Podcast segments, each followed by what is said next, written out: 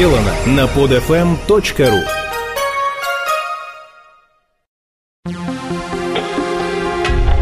Радио странствия Маши Веселовой.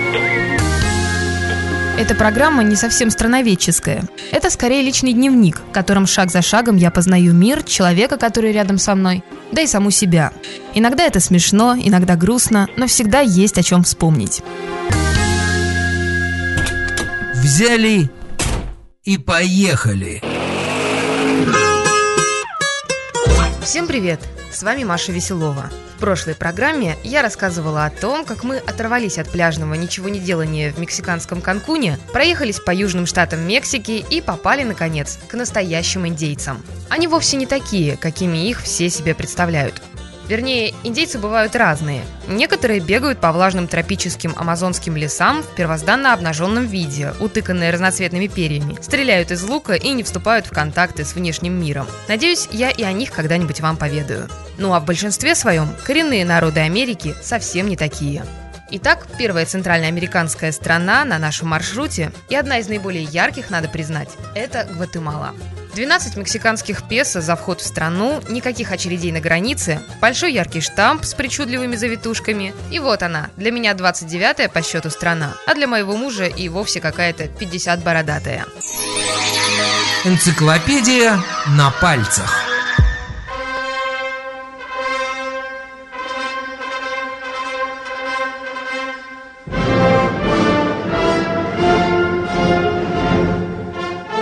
Республика Гватемала – самое густонаселенное государство в Центральной Америке, более 13 миллионов жителей. Граничит с Белизом, Гондурасом, Сальвадором и Мексикой. Омывается и Тихим, и Атлантическим океанами. Примечательно то, что на сравнительно небольшой территории Гватемалы имеются более 30 вулканов, из которых три до сих пор теоретически могут начать извергаться в любой момент – что касается населения, то оно чуть более чем наполовину состоит из испаноязычных гватемальцев, как белых, так и метисов. Вторая часть – это коренные народы – индейцы из языковой семьи майя-кича.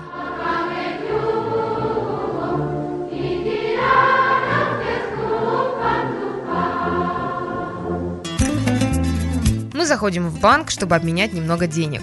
Местная валюта называется кецаль. В одном зеленом американском долларе этих самых кецалей примерно 7,8. Цены, по моим субъективным ощущениям, ниже мексиканских, обменников гораздо больше. Кстати, отправляясь обменивать валюту в Латинской Америке, не забудьте свой паспорт. Во всех официальных учреждениях его попросят всегда. Мы обратили внимание на то, что в местном банке продают еще и подержанную бытовую технику. Вот это меня действительно удивило. Впрочем, в таких странах всегда есть место какой-нибудь маленькой забавной детали, которая просто взрывает мозг. Что до границы между Мексикой и Гватемалой, то это один сплошной бесконечный базар. Кругом торгуют какой-то местной едой, фруктами, одеждой и бог весть чем еще. Очень шумно. Машин довольно много, еще больше мотоциклов. Дорога как-то сразу же за границей становится еще более горной, чем в Мексике. Высокие скалы нависают прямо над трассой. Вообще, большая часть Гватемалы – это красивейшие и довольно высокие горы, покрытые лесом. Радио странствия. Совсем забыла рассказать. Нас стало трое. Русские путешественники имеют обыкновение размножаться во всех смыслах этого слова. Через всю Центральную Америку с нами решил проехаться замечательный человек из Москвы по имени Вадим.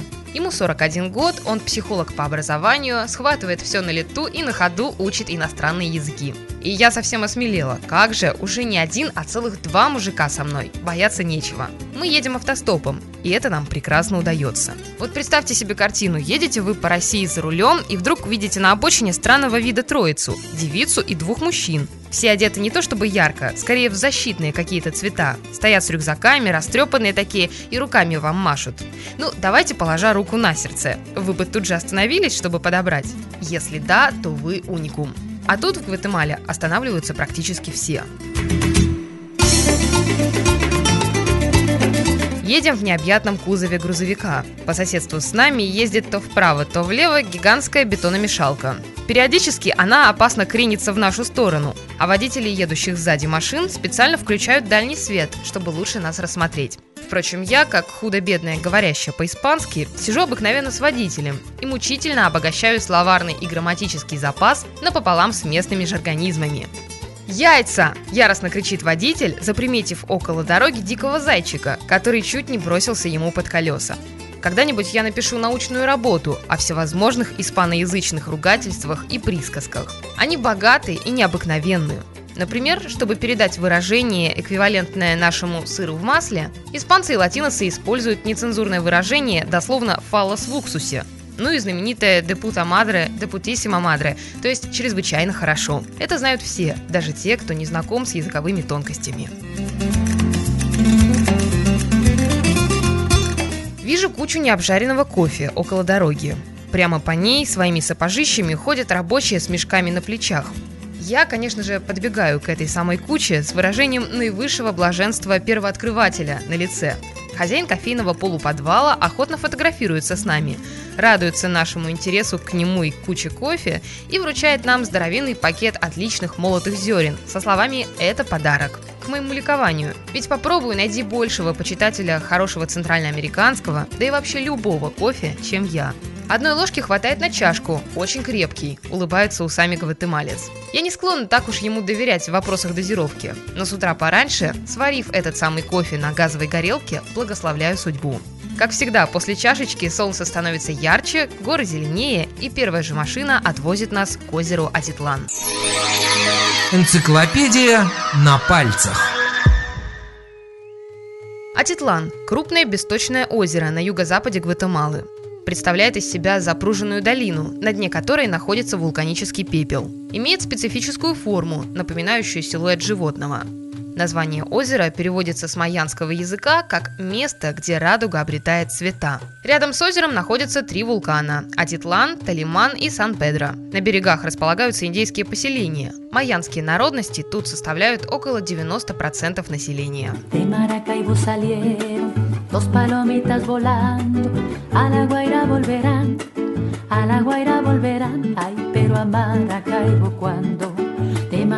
salieron, dos palomitas volando, a la Guaira volverán, a la Guaira volverán, ay, pero a Maracaibo cuando В озере Атитлан вода яркого цвета, а окружающие его вулканические вершины придают пейзажу невообразимо торжественный и в то же время умиротворенный вид. Поселение, которое у самой воды, чуть дороже в плане жизни.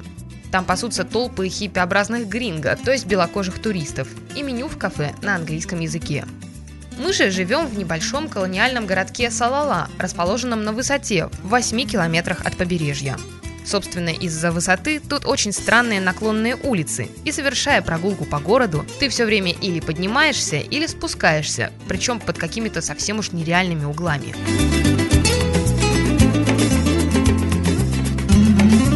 И у нас в Салале все очень по-местному. Никаких туристов, цены пониже, а колониальная архитектура все равно приятно радует глаз.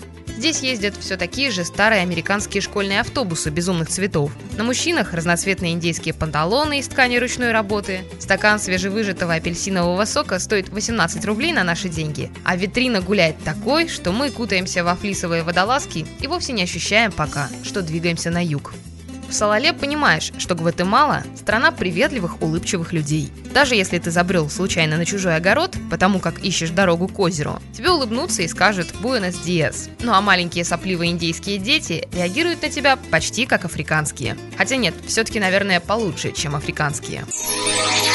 Энциклопедия на пальцах.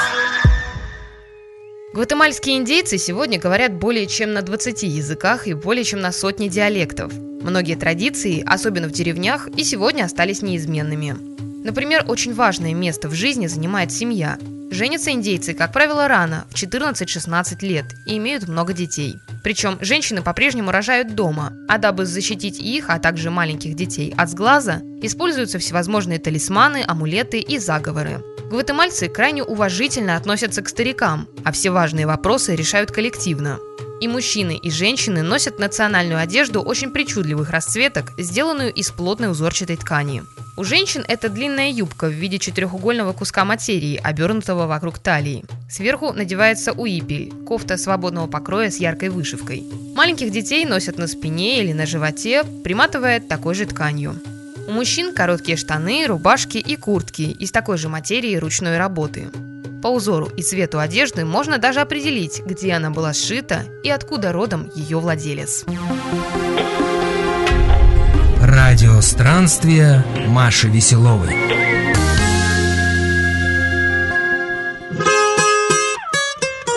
Еще одна важная достопримечательность Гватемалы – местечко под названием Антигуа. Первая столица Гватемалы. Город был построен в 1524 году.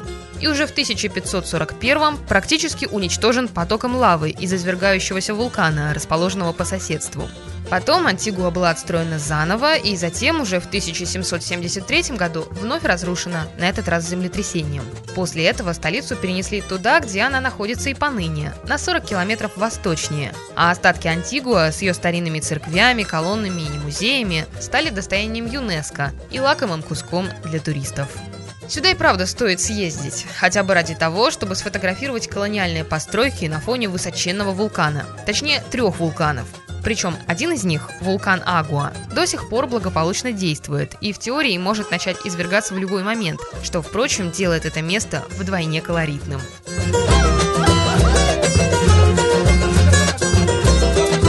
Все та же столь любимая мной латиноамериканская застройка. Одноэтажные домики, причем каждый имеет свой собственный неповторимый цвет.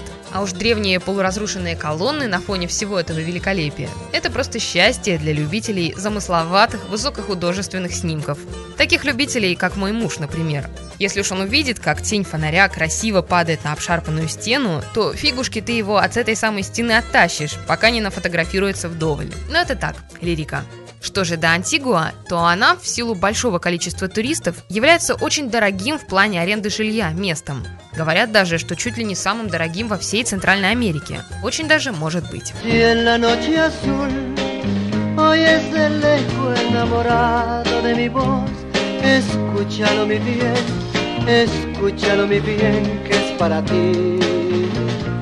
Piensa corazón lo nuestro es como un claro manantial en donde brotan gotas de cristal que nacen de mi triste inspiración. Ven a mi corazón de mi triste inspiración.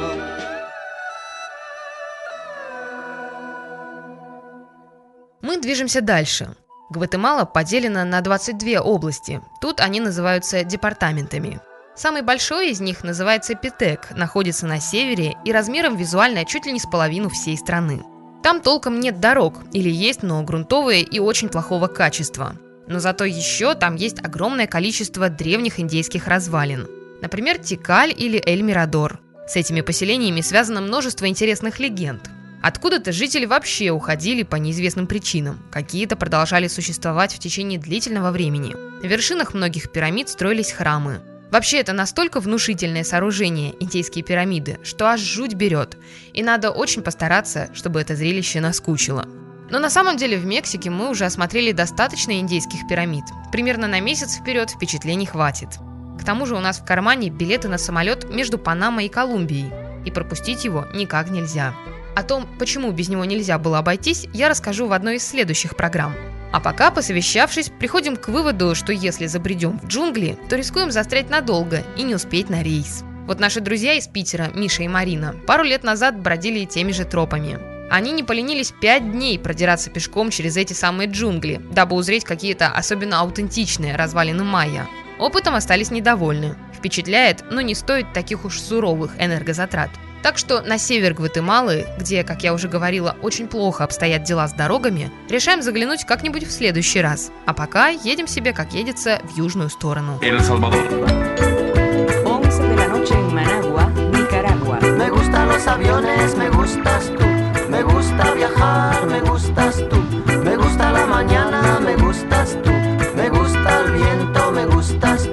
Me gusta viajar, me gustas tú.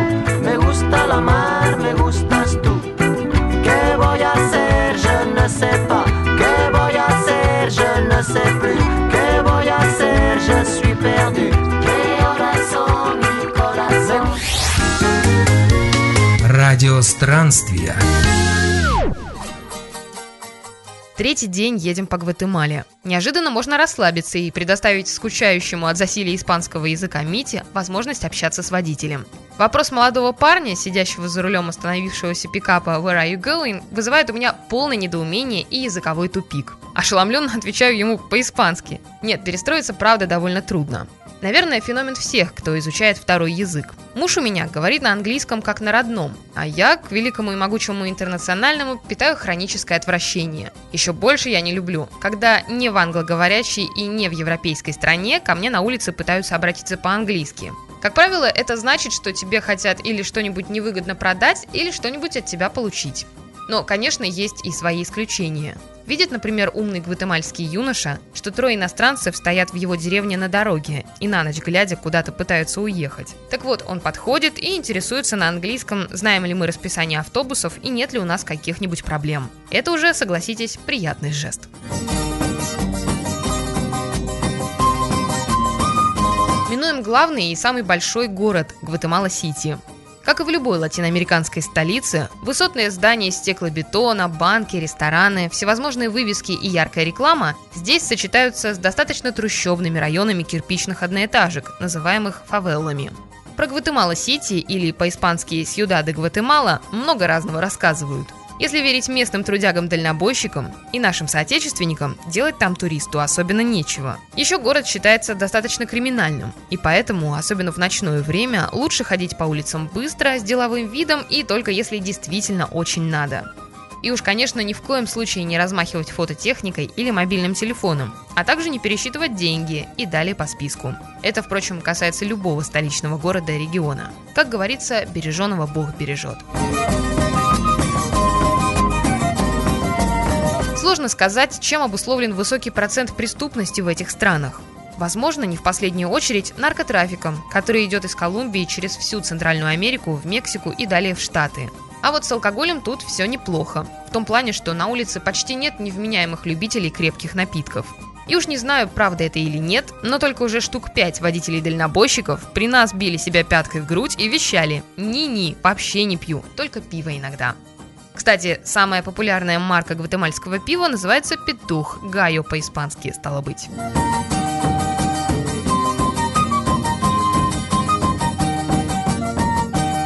Из всех центральноамериканских стран Гватемала производит впечатление самой далекой от всего европейского и самой индейской – Действительно, коренные народы здесь смогли в большей степени сохранить свой традиционный уклад жизни, свои религиозные обряды, свои языки. Местный диалект вместо официального государственного языка и традиционный костюм вместо привычной повседневной одежды обитателей больших городов – это дорогого стоит. Еще забавно, что католицизм здесь сочетается с широким использованием амулетов и с культами различных тотемических животных. И кроме того, тут имеются свои собственные святые, почитаемые только в этой стране. При этом в Латинской Америке ведь очень религиозный народ. Церковь есть в любой деревне, а лампадка в каждом доме. Просто одно здесь совершенно не мешает другому. Очередная ночевка в палатке в придорожных кустах, на этот раз пятничная. В соседней деревне поют и гуляют так громко, что слышно чуть ли не за полкилометра. Солнечные лучи будут нас часов в 6 утра. Вылезаешь из палатки, чтобы сварить очередную порцию крепчайшего гватемальского кофе. На ветке поблизости расправляет крылья огромная птица. И даже странно подумать, что где-то в Петербурге лежит снег. Радио странствия. На сегодня это все. От души желаю вам не жалеть силы времени на собственные впечатления, которых у вас никто не отнимет и которые никогда не забудутся. А в следующей программе расскажу вам о стране со спасительным названием Сальвадор. С вами была Маша Веселова. Всем пока. Радио странствия Маши Веселовой.